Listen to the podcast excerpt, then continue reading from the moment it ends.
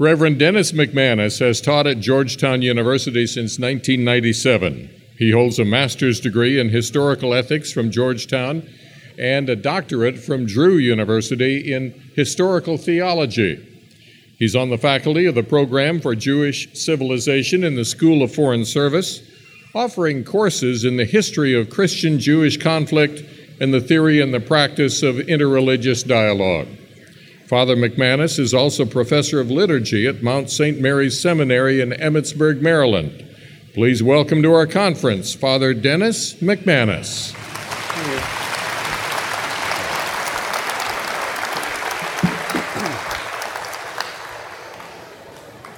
Well, I'm wearing a lapel mic, so can y'all hear me? You're good, huh? You cannot hear me? Those nice folks in the back can't hear. But you? Okay, I appreciate that. All right, so while he's adjusting the mic, let's say a little prayer before we start. In the name of the Father, and the Son, and the Holy Spirit, amen. Heavenly Father, we bless and thank you for all that you give us both calling us into life from nothing and by our baptism, setting us into the arms of our Mother, the Church. Look upon us, your sons and daughters, servants all. Strengthen our faith and broaden our hope and deepen our love, that we may come to know your most holy will and do it very well through Christ our Lord. Amen. Mary, Mother of the Church, name of the Father and the Son and the Holy Spirit. Amen. Look at you. In case you don't remember, this is August. It's a Saturday in August. You're supposed to be at the beach. You're supposed to be having fun. And you're here? Wow. All right, well, that says something about your faith anyway, right? Maybe you couldn't get the house at the beach. what do I know? All right. But you're here.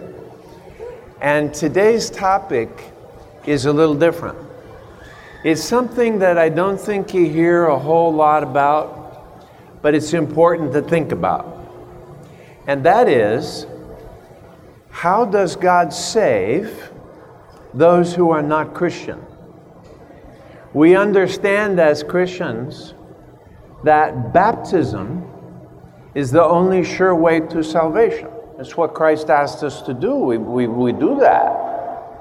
We, we even admit to three forms of baptism. Baptism of water, baptism by blood, dying as a martyr, and baptism by desire which is that I want Christ in some way, and I, I'm on my way toward getting him, maybe at the baptismal font, but for some reason I don't get there. Baptism of water, baptism of blood, baptism, as we call it, of desire. Those are the ways we understand. So let me ask you this big question how many people have ever lived in the whole history of the human race? Anybody know? Anybody? Ha- a lot. Thank you. You, you go to Georgetown? According to the demographers, people who study this, they think it's 108 billion is the total human population ever, ever you add them all up 108 billion. It's a guess. How many people have been Christian since the time Christianity was founded by Christ? Any guesses? Three to four billion. And today, today, right now, on earth, if you count Protestant, Catholic, and Orthodox, we figure there's almost two and a half billion. Catholics have the biggest share of that. Mmm. We do. We work at that. Muslims in the world today are what? Yes. Let's get your mic up a little closer. Okay. so people can hear you back here. There, try that. Try that. Okay. That good? I, I think so. It's as loud as you can, Father. Loud as I can, Father. Okay. Can y'all hear me in the back there? You cannot hear me. They can't hear me. Can try it. We better turn this one off. Testing. Is this better or worse? It's better. Oh, amen. All right. Okay. And I was just starting to talk about the Muslims. All right. I don't know. I got a lot of imam friends. You know, let's let's let's be upfront here. Full disclosure. Thank you very much. Anyway, my imam friends, because I team teach with an imam at Georgetown, my imam friends tell me there are 1.3 billion Muslims alive right now. 1.1 billion Catholics, almost the same. Jews, you know, there's one half of 1% of the human population are Jews. There's, I think there's 14 million Jews in the whole, on the whole planet. Then you have Buddhists, Jain, Sikh, and everybody else. What does that mean in terms of the total population of the human race? How many people have ever been Christian or are at the present? It comes down to less than 3%. Less than 3% of all humans have been Christian. What's God going to do with the 97%? Get rid of them? Say, I'm sorry, you didn't make the cut? you know, but he's not going. Is that what he's going to do? Or do we have an understanding of how God wishes to save even those who do not believe if if at the time of their death they can accept Christ in some way? It's a really big question. Of course, if you're baptized as a Christian and Christ is at the center of your life, you tend not to think about this. So there I am in class at Georgetown, which I snottily refer to as Jorge Pueblo. Jorge Pueblo. And most of the students are from all over the world and very smart and from privileged backgrounds.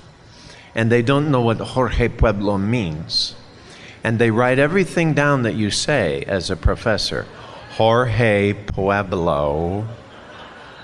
And then one of them looks up and says, Where is that? And I say, Aquí, right here. one day, and by the way, at Georgetown, I don't teach theology, I teach an entirely different field forensics, mass murder, and genocide. Yeah, who you got for mass murder? McManus. Yeah, uh, yeah. So I have this seminar of very snotty kids from all over the planet. 16 is a maximum number, half female, half male. And all the females there turn out to be from various countries in Asia. Three from China, two from India, one from Korea, one from Japan, one from Indonesia. You get it. I had reviewed the Holocaust with them and talked about the role anti Semitism, hatred of Jews, played in the Holocaust. And underneath that, why, as a part of that genocide, Christians had blamed Jews for the death of Jesus. You killed Christ so you deserve punishment. Gone on through that. Next day in class, one of the Chinese girls raises her hand. She had a perfect American accent. Perfect. Because they go to those American schools in China, those elite American schools, and from the time they're little kids, they teach them American English. Now, since being at Georgetown, I've learned English and I speak dormitory. I'm very fluent in dormitory. Okay. This girl sticks up her hand and she says, uh, Father, a bunch of us were talking about this class at lunch, and if you wouldn't mind, because we didn't know what you're referring to, could you please explain the references to this person you called Christ? We don't really know who that is and, and have no familiarity with him. So if you wouldn't mind, could you just. Is he an historical figure? I didn't. I, uh, really? You never? No. Chinese, Indonesian, never really heard of Christ, had seen his name on the internet, paid no attention to it. Why? Because it's irrelevant to their lives. If they live a secular life and there's no particular religion there, they wouldn't bother about Christ and wouldn't know him if they fell over him. And there in class for the first time, they're asking a professor to explain who is Jesus, this one you're talking about, because I've never really heard of him. Does that surprise you? In the day and age of the internet, of billions of people on this planet, and you have lots of sophisticated kids from all over who say, Christ who? Never heard of him. It wasn't, oh, yeah, yeah, my mom used to take me to church, or, you know, my grandfather was religious and he was a Baptist, but I never, never bought into any of it, you know? It's not like that. It's, I've never heard of this stuff. What are you talking about? What does that mean? It means that great numbers of human beings still do not hear the gospel. And that you and I may live with a presumption that the gospel message is everywhere, available everywhere, around everywhere, accessible. If you're not a Catholic, you could be a Protestant. Protestants have huge missionary activities. Orthodox Christians cover most of Eastern Europe and part of Russia. Eh, surely people have heard of this. No, not at all. It's kind of a wake up call, isn't it? It's a surprise to us that we think things are covered. We think it's all going to be just fine. So, what the church has always said through something Augustine of Hippo, Augustine, surprise a minute, Augustine through something Augustine said that she hopes for the salvation of everybody because God wants to save everybody who's open who's open to accepting salvation. That's the key. No matter what the mysterious way is God may have of saving people, they have to want to be saved. It doesn't do you any good to have somebody offer you love and you say, I don't do love. I don't do love. I don't want love. I don't need love. I don't need no love. Right? Not going to help you. Side note How free are you? Free enough to say no to God. That's pretty scary. You think about it free enough to say to God, I do not want your love or your friendship, leave me alone. And God will. That's frightening. That's almost too much for me. I'd almost rather have him go, Do you hear me? Yes. Make me listen. Because if you give me the freedom to say completely no to you, I am opening the door to hell. Hell is the choice of the individual soul to say no to God. I do not want your love. I do not need your love. And I do not love you. Hell. I know people who live in that state even now. I don't want love. It's the door to hell, the door to loss. Terrible, terrible, frightening loss. So, what does Augustine say? Here's what Augustine says He says, God binds the sacraments to himself, like with a rope. He binds them to his arm so that all who participate in them may share in eternal life. Great. And then you're listening for that little Augustine thing. He goes, but, comma, God is not bound by the sacraments. Mm. God is not bound by the sacraments. Mm-mm. God can save in any way He wishes, anytime He wishes, as He wishes. And there may be ways in which He saves that we don't know. So we can't cut that off from God. Let me give you a proposal or two. we say baptism is necessary for salvation. Mm-hmm. Are there Jews in heaven? Were they baptized, especially if they lived before Christ? Mm, they weren't baptized, no. Mm-mm. Did they long for Christ and want Him? Did they hope for the Messiah? Yes.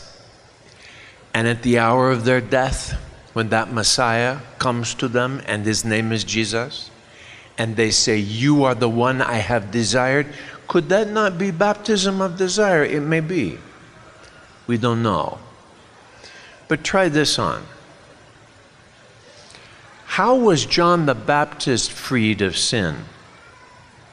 In the womb of his mother Elizabeth, yeah? Remember, it's Mary who comes to see Elizabeth, and Mary greets her. We don't know what she said.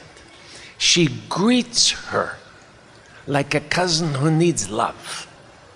And she came running to Elizabeth because the angel Gabriel said, Your cousin, your kinswoman, whom all had considered barren, is now with child and is in her sixth month. And what's key to Mary in the scriptures, always key, Mary responds to need, the needs of others. That's Mary's middle name. She is the mother of needs. She races like a common servant over to see Elizabeth. And when Elizabeth hears her voice, Elizabeth says, Who am I that the mother of my Lord should come to me? And when your greeting struck my ears, the babe in my womb leapt for joy. And the church says, and in that moment, John the Baptist is baptized, is freed of all sin. Right there. What? One of God's mysterious ways, no? How about this? The Immaculate Conception. Mary is the child of Joachim and Anna. And for a long time, you know, the church did not believe in the Immaculate Conception. It was not defined and it was debated by a lot of people. And the problem was how can you talk about Mary being created and not inheriting original sin at the same time? How, how do you get out of that? What, is she human first and then God? But if she contracts sin, is that appropriate for her to be the mother of the Savior? Well, Finally, the church says this As Mary is conceived in the womb of her mother Anna, as she is conceived, so she is cleansed of sin at the same time. She owes the debt of sin, but sin never touches her. And may I ask, well, how would that be true? Answer through Christ, who is not even born yet. What? through Christ who is not born yet. Christ is able to save Mary from original sin, even though he is not yet born. Everything God does through Christ radiates backwards and forwards in time. If God can cleanse Mary of sin through Christ who is not born yet, then I'm with Augustine. There are ways of being saved that we can only guess at. We leave these to God. It doesn't mean that we stop baptizing people. It doesn't mean that we stop inviting and welcoming and befriending people. You know, when Pope Benedict went to Brazil, I think it was about 2012 or so, Brazil has the biggest group of bishops in the whole world. There's like 380, you know? Yeah. All these men dressed like azalea bushes, and they're all sitting there, you know? Yeah. And one of them sticks up his hand and he says to the Holy Father, We have a terrible problem here in Brazil. Yes, what is that? says Benedict Peter. Yeah, What's that mean?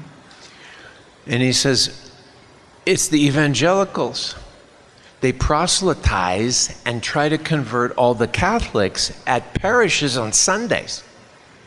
They're after our young people, so they send air conditioned buses to the parishes just before Mass starts, and they hustle all the college and high school kids onto the bus with the promise of free lunch, basketball, movies, and a little bit of Jesus with a rock and roll thing going on there. Yep. And then they bring them back at the end of the day. And Benedict sat there, he didn't say anything. Mm-hmm. And this bishop says, So, Holiness, we have a big problem. Yeah, you do. And what we think is we should do the same thing. We should get air conditioned buses and send them to the megachurches and get the kids to come back to Mass. And Benedict looked at him and he said, I don't think so. Sit down. he said, Excellency, if I may say this, please, um, there are three things that we do as Catholics we invite, we welcome, and we befriend people. We don't proselytize, we don't lean in, we don't push, and we don't force people to be baptized. We don't do that. God brings people to the church and we welcome and love them. And the Holy Spirit does the rest. But this is a big deal. How do we understand the salvation of people who are not baptized and never meet with Jesus Christ? Not in this life. Well, the fathers of the church had some interesting ideas about this. And if you want, there's a little book. I love little books. Little book called Holy Pagans, P A G A N S, by Cardinal Danielou. And he went through the fathers of the church and he said, Look, what the fathers teach is this. I don't care if you're Job the Idumean. Job wasn't a Jew, by the way. He was an Idumean. What is that? Okay. Or you're the Queen of Sheba Remember her? She comes to visit Solomon, comes from the south, and she loves Solomon. She thought it was great. Remember what Jesus says about her later? He turns to people of his own day and he goes, Be careful. The Queen of Sheba is going to rise up and judge this generation. She believed where you do not. Really? So the fathers say this you got these five things going on that I'm going to mention. You got the possibility of salvation right in front of you. Number one, you believe in God. That is, where God is not a rock or a tree or a big hole in the earth, okay? But a God who is, secondly, a person, not an animal, nah, a person. And number three, and this is probably the biggest of all, I don't care what your religion is. You are a Jew, you are a Muslim, you are Sikh, you are Buddhist, you are Zen, you are something. You say to whatever this God is, I accept your will for me, and I accept your plan for the whole universe however I fit into it. Why is this so big to Chrysostom, to Augustine, and all that? Because they live with pagans all day long, and they had to figure this out too. And they say that little act, entrusting yourself to God, no matter what your pagan religion is, means this you accept Christ as a part of God's plan, even though you do not know how to name him you do not know that He is the Messiah. It doesn't matter. You accept what God has given to you and your place in it, even if you don't understand it, and the door to salvation may open up for you. Number four, do good. Number five, avoid evil. You got those one, two, three, four, five things? The possibility of salvation is right in front of you.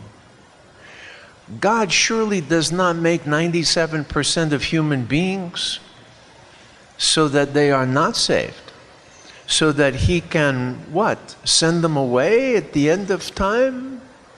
No. There has to be some way in which He wills their salvation and works it.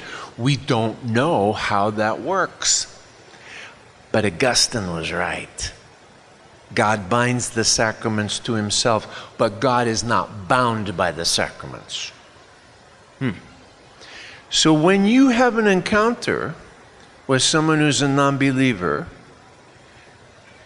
remember, you may be the only experience of the gospel that they ever meet in their life. I remember being in the Vatican Art Museum, oh, 35 years ago. There's so many paintings in the back, not in the front where they make money, but you know, in the back, okay? They have whole rooms from ceiling to floor that are just paintings thrown up on the wall. There's just no room for all the paintings. This one room had nothing in it but crucifixions, which you needed a strong stomach for. There's, some of them are pretty, pretty, pretty tough to look at. And I started in the corner of a room looking at these things, and you know, I've seen a crucifixion or two, all right, so I'm not so taken with it. And I'm looking, and I come across right in front of me a full length crucifixion, life size, of Christ and he has nails sticking out from every inch of his body. There are nails sticking straight out. And his face is in agony, and he cries out like that. That's a hard thing to look at. Wow. So I sort of sidestepped that, you know, I had enough. Keep looking. Out of the corner of my eye, I see amazingly a little tiny Buddhist monk come walking in, barefoot, of course.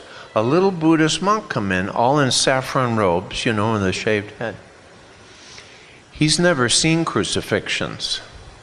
I'm thinking, this is going to be a surprise. This could be hard for you. Good luck. Anyway, he's very short, so he's looking at these terrible paintings and you could see he's, uh, and he's starting to back away. And then all of a sudden, he's in front of this full length picture and he's horrified. He backs completely away from it and he's horrified, horrified at it. Well, it is horrifying. And he freezes and he stares at it. And I'm watching the Buddhist monk look at Christ crucified. And I'm saying, what's going on with that? What's going on between Christ and this monk? Could this be where he encounters Christ for the first time, even in this terrible aspect of his death? So the monk turns to me and he points to the picture like this. And I go, hmm. I don't know what language he speaks. So I go over and I say, hello. And he has a one word question for me. He's looking at the crucifixion and he says, Karma. That's his question to Christ. Karma. Meaning what? The Buddhist doctrine that says what we do in one life is rewarded or more likely punished in subsequent lives. Did Christ die this way because of his sins? Is he getting what he deserves? Karma? Now, I'm a priest of Jesus Christ, and here is my new best friend, a Buddhist monk. And he's asking me about his first and maybe only encounter with Christ ever, ever. And his question is one word asked in Buddhist terms Is Christ karma? Is it, what is this? What would you say back to the Buddhist monk?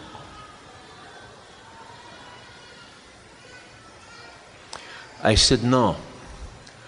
Love. He said, Love. Love. love. I left the room after I finished looking at the paintings. He was still there standing in front of that painting, saying the word love. Is this a way in which God can encounter someone? Yes. Do I know anything about his salvation? No.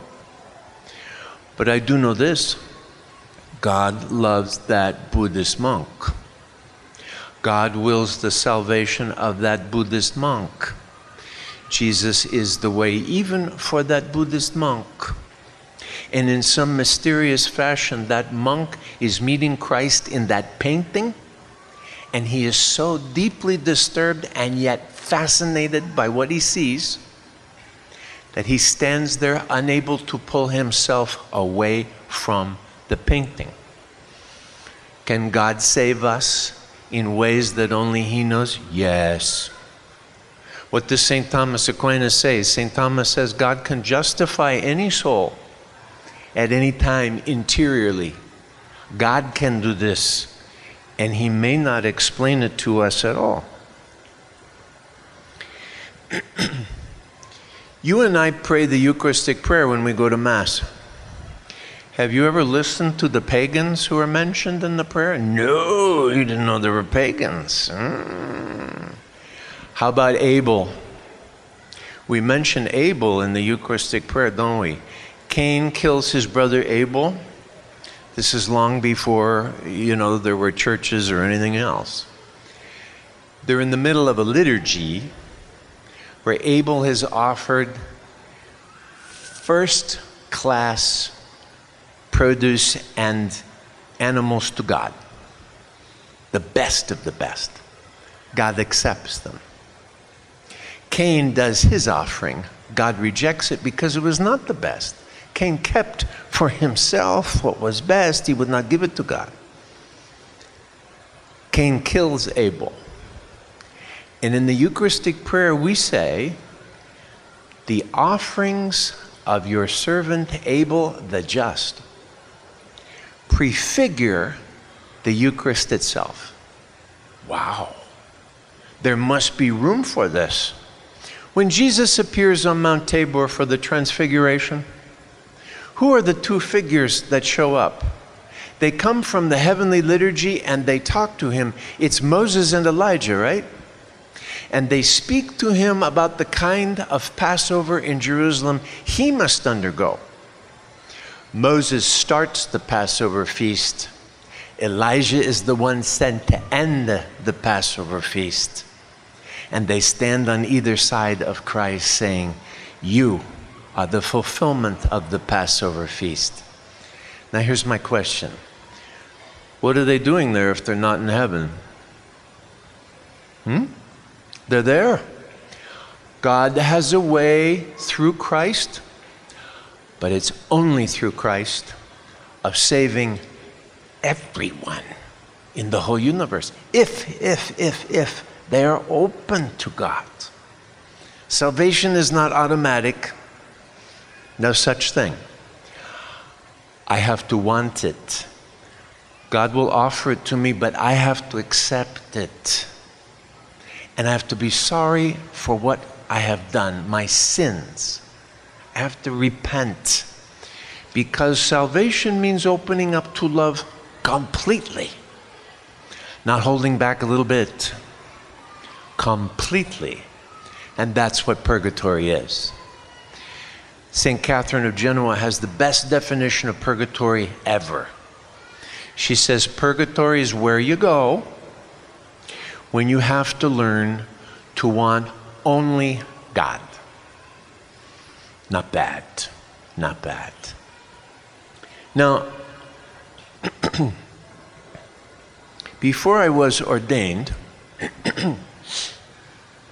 and I was older when I was ordained, one of my professors from France, who was a good theologian, called me up from Strasbourg or someplace. He says, Allô, Denis, allô? Father Juan? Yes, allô? Allô, mon père, ça va bien? Yeah, yeah, yeah. He says, I cannot make it to your ordination. As a prêtre. Yes, I got that. As a prêtre. Okay. But he says, I want to give you a gift. Oh, I said, Father Juan, no gifts are necessary, please. Don't even, shut up, Denis, I'm giving you a gift. Okay, you're giving me a gift. It's something that was given to me by a Father Michel. It was given to Father Michel by Father Raymond. It's given to Father Raymond by Father Itzhak. And the cure of Ars told Father Itzhak this. So it's from the cure of Ars Jean Vianney, to Isaac Raymond, to Michel, to Rohan, to you. If you are worthy of it.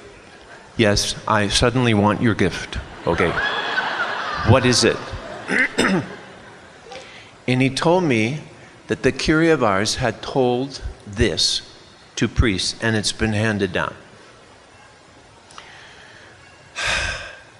It's the early part of the 1800s. France is kind of a mess politically, but more stable with Napoleon than before in the revolution. Wealth is back, property is back, the church is more stable. Hmm. There is this young couple, the Simons, Marie and Claude Simon. She was drop dead beautiful and wealthy. He was a nice looking fellow, but didn't have a job. Do the math. They fall crazy in love with each other, but Claude still doesn't have a job. He lives with her family, beautiful house in Paris, lots of money. Claude decides that his real vocation in life is to be a politician and a kind of a community organizer. So he spends most of his time on park benches in these little parks in Paris, calling for the downthrow of the government of France. Le gouvernement de France dépendu. Okay, okay. We don't need no Catholic Church. We don't need no government of France. We don't need no Napoleon, blah, blah, blah. Marie is horrified. He's an embarrassment but they're in love. Claude falls into a terrible depression. And after two years of marriage, he's so far into the darkness that without telling her anything, he goes out to the edge of one of the dams. They used to have a big series of dams that controlled the water into Paris, and he stands on the edge and he throws himself off and commit suicide. Devastating. Marie is devastated. Now stop and think for a moment. If you've had the suicide in your family, a close one like I have, Do you know what we go through, huh? If it's a spouse, you say, This is my fault. I didn't take care of my spouse. I didn't take care of my dad. I didn't take care of my son. I didn't take care of my brother. I didn't take care of my child. We blame ourselves for this. The second is remember, this is 19th century France, and the church has no patience for suicide and very little understanding of it. And what she said consistently was this if you commit suicide, it's implicitly the sin of despair. You give up.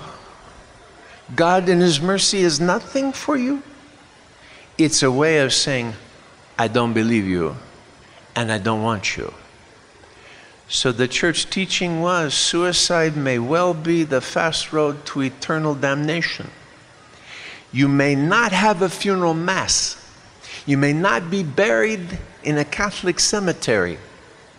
The prayers for you have to be done in private by the priest. So the guilt of the survivor is what? I am responsible for the loss of salvation of my spouse, my child, my brother. What? Madame Simon is in trouble beautiful, but very young. For a year and a half, she grieves in a crazy way. She can find no peace. And her friends say to you, Marie, stop this. Find a new man and make a life for yourself. This is crazy. What? Claude, stop. No, it is my fault. It is my fault. He burns in hell. God. One of them said to her, You know what you should do? There's a little priest in a place called Ars. And they say he's really very good with um, people like you, Marie. She said, Where is Ars? you know, never heard of it. So she decides, Well, I've done everything else, and I find no peace, and I am absolutely crazy with grief. So, like a wealthy woman, she gets in a carriage and goes from Paris all the way down to Ars. She gets there and gets out in front of the parish church. And there's a line of people twice around the whole parish church. And they're cooking food, you know? And she gets out with her nice clothes and she says, Comment, qu'est-ce que c'est? What's this? And they say, Oh, hello. It is the line to see the Curé of Ars. It goes for two days in line. You want some fish? I don't want fish. She's horrified. And like she's going to stand in line for two days. She, uh, this is unbelievable to her. So she goes into the church. It's packed, packed. One of those things you have to pry your way through this people. Excuse me. That she's looking everywhere for Father Vianney.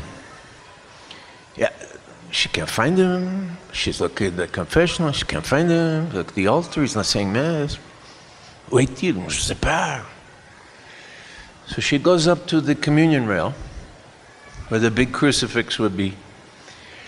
And she kneels down in front of the crucifix and comes completely unglued, she just sobs.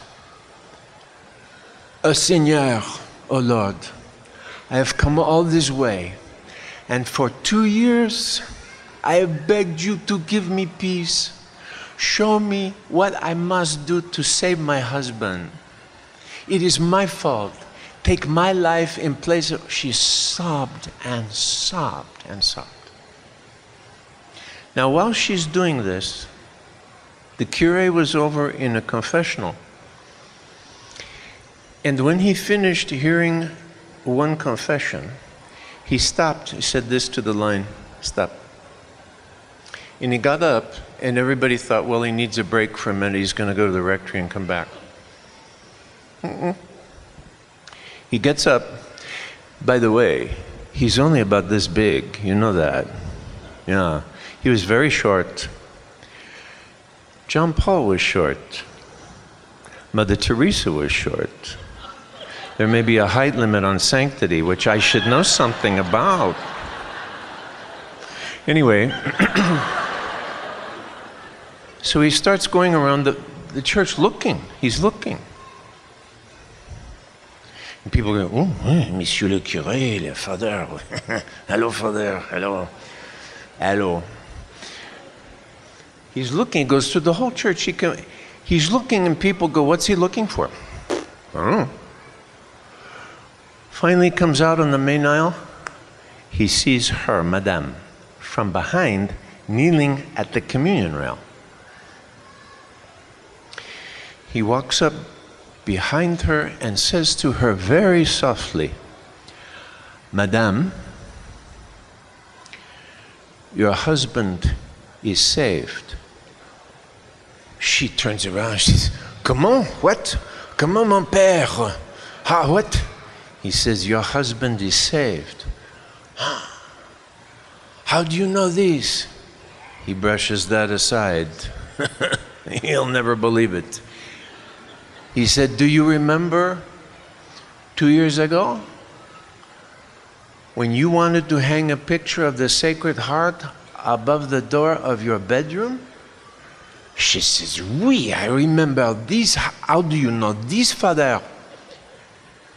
Do you remember what you said to your husband? Yes, I said, I would like to hang this up. Shall we do that? Do you remember what he said to you, madame?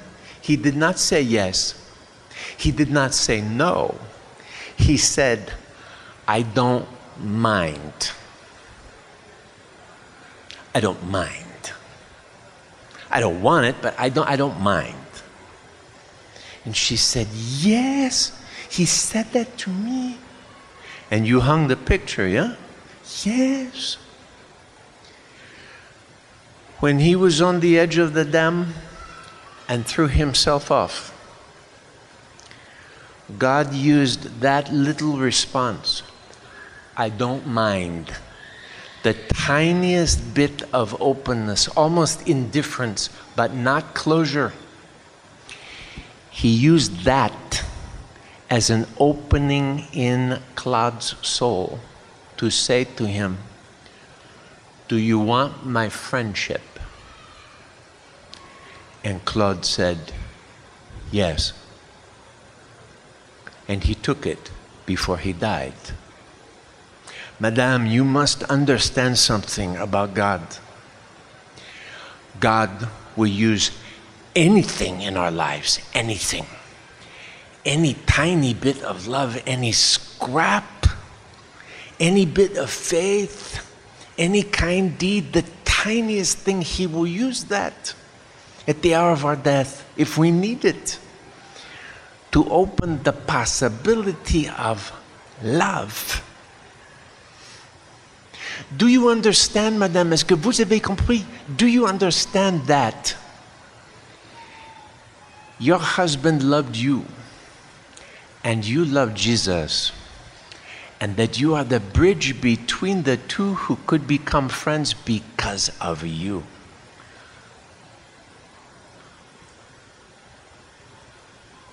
She simply knelt there with her mouth open.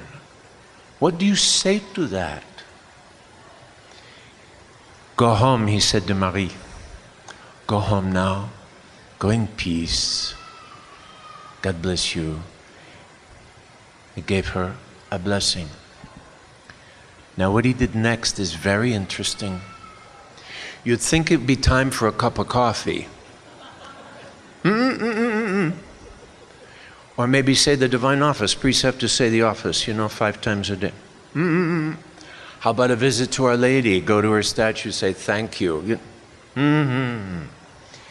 He went right back into the confessional and sat down and continued to hear confessions. What does that say? If I have my brother priest here, hello, what does that say? God gives graces in the confessional that are more than simply the forgiveness of sins. Both to the confessor and to the penitent, God gives the grace of reading hearts, of consolation, of wisdom, of forgiveness, of understanding. God gives gifts of healing in that sacrament. Very important for us to see how the married love, even if weak on one side, can function as a bridge for the salvation of your married partner. What a gift. And Claude did not believe in God. No. Swore all that off. Nothing, nothing, nothing. A final story, but this time from a true pagan. Do you remember about um, four years ago the horrible experience of ISIS on the beach in Libya, cutting off the heads of those 20 Coptic Christians? It's so savage, it is so barbarian. Now, part of what I teach at Georgetown is genocide and mass murder. So, my co professor from France had investigated that very quietly, and he goes in and out of ISIS prison camps. Can you imagine the life he lives? Like, okay? So, we are studying this, and quite suddenly there was a publicized interview with Pope Francis who was welcoming, I think, the Swedish ambassador to the Vatican. And for some reason, Francis said, We must all pay attention to what happened on the beach in Libya. Because the Coptic Christians were Orthodox Christians. They belonged to the Coptic Orthodox Church with the patriarch called Pope Shenouda in Cairo. Very venerable. These were ordinary men. These were guys who fixed tires and re roofed your roof and waited tables and learned how to plant stuff and were hard working guys. But they were Christian in a Muslim country, Libya. And they hung together and they saved their money and sent it home to their moms and dads and maybe to save up enough for marriage. Okay? ISIS targeted them, arrested them as a group, with one guy who was their friend named Matu. Matu was from Chad, and Matu didn't believe in anything. But Matu liked these guys. They were good friends and they were honest, and Matu hung out with them. So it's while Matu is hanging out with them that the ISIS guys come in seize all of them, including Matu, throw them in a truck. And the next thing we see is 20 Coptic guys on the beach in orange jumpsuits, and one black guy from Chad in the middle with no blindfold on. Pope Francis says this is what happened. The ISIS executioner, and there was one for every man, asked each one to renounce Jesus and profess his faith in Allah and Muhammad, who is his prophet. Every single one of these guys said the same thing in Arabic out loud. Yeshua, my Jesus, help me. At which point they sawed off their heads so that the screaming and the terror would intimidate each one in succession 20 times. Not one of these men backed away from their faith. Not one. And then it came to Matu. This is interesting. So they say, and Matu, you're not a Christian. You're not a Muslim either. In fact, Matu, you're nothing. You're just a nice guy from Chad. Matu, for you to spare yourself, we want you to profess your faith now on this beach in Allah and Muhammad, who is his prophet. And this is what Matu said to the ISIS people. He said, You know, you're right. I'm not a Christian, And I'm not a Muslim. You know what I am? I am the friend of Christians. I loved these men. They were my friends. And now that I watch the way they died and how much love they have for their Yeshua, their Jesus, because they were my friends, I trust their Yeshua too. So, as far as I am concerned, Yeshua Sayyidane, my Jesus, whoever you are, help me. And they cut off his head. So the news of this goes to the patriarch and to the pope. And the patriarch in Cairo has a painting, an icon made of all 20 of these Christians, but no Matu. No Matu.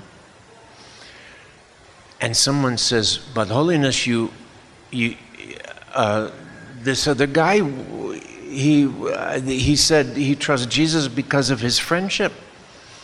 Hmm. Finally, enough of the priests and faithful said to him, Holy Patriarch, is it not enough that he too loved Jesus through his friends? Was his profession of love on the beach of Jesus because he trusted his friends? Was that not enough? The patriarch said, Yes, I am wrong. Paint Matu into the icon in the middle. Beautiful. Here is the point we know salvation can come to us by baptism, but we also know that so few people are baptized that God must, because He loves everyone, have a way of salvation which we do not know. In the Bible, we see different ways of His saving people from sin, like John the Baptist and Mary. We do not know the other ways. Christ binds the sacraments to himself, but he is not bound by the sacraments and can save in wondrous ways. Especially, by the way, we become bridges to other people. Me with the Buddhist monk and the painting of Christ. Marie with Claude and Jesus during the suicide. Matu on the beach with the Jesus he had never met, but trusted in because he loved his friends. The ways God opens the door to salvation to us are innumerable. We pray for that salvation of everybody. We have time for a few questions if you wish.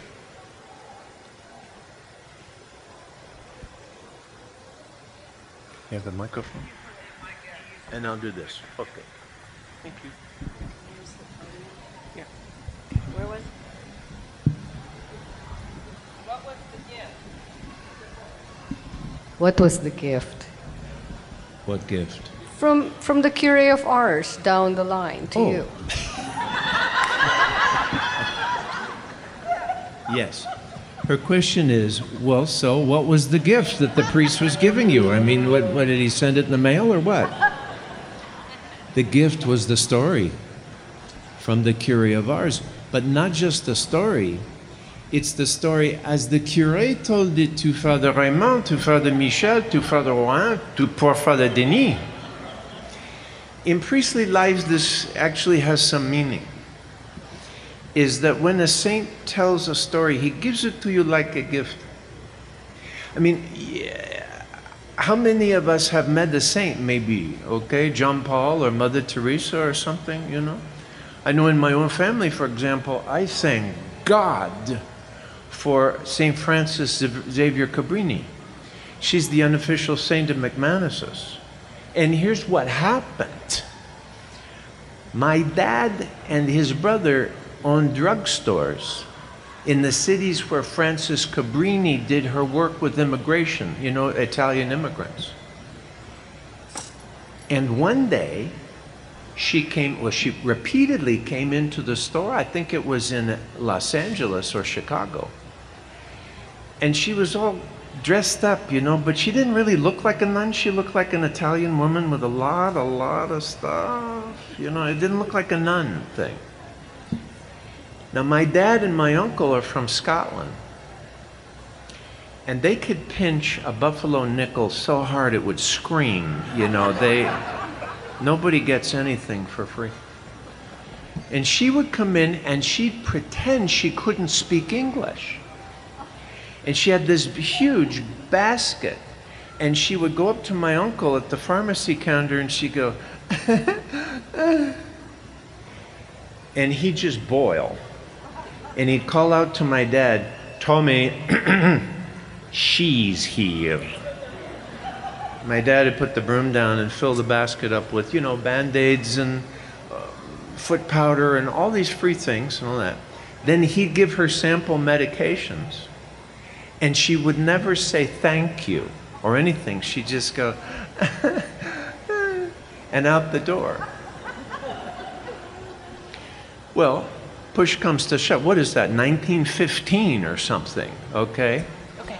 So 40 years later, I say to them as a kid, uh, excuse me, wasn't that, uh, wasn't that a saint, that woman with the, the basket?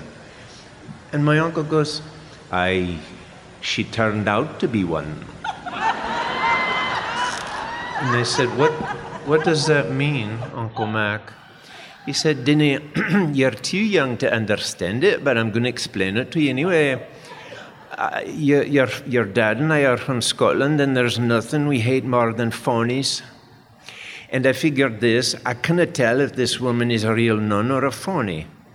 And I figure, well, if she's a phony, then I'm going to fill up the basket and she's going to sell everything for a profit and then she's going to go straight to hell. And I love sending phonies to hell, so it might be worth it. Going,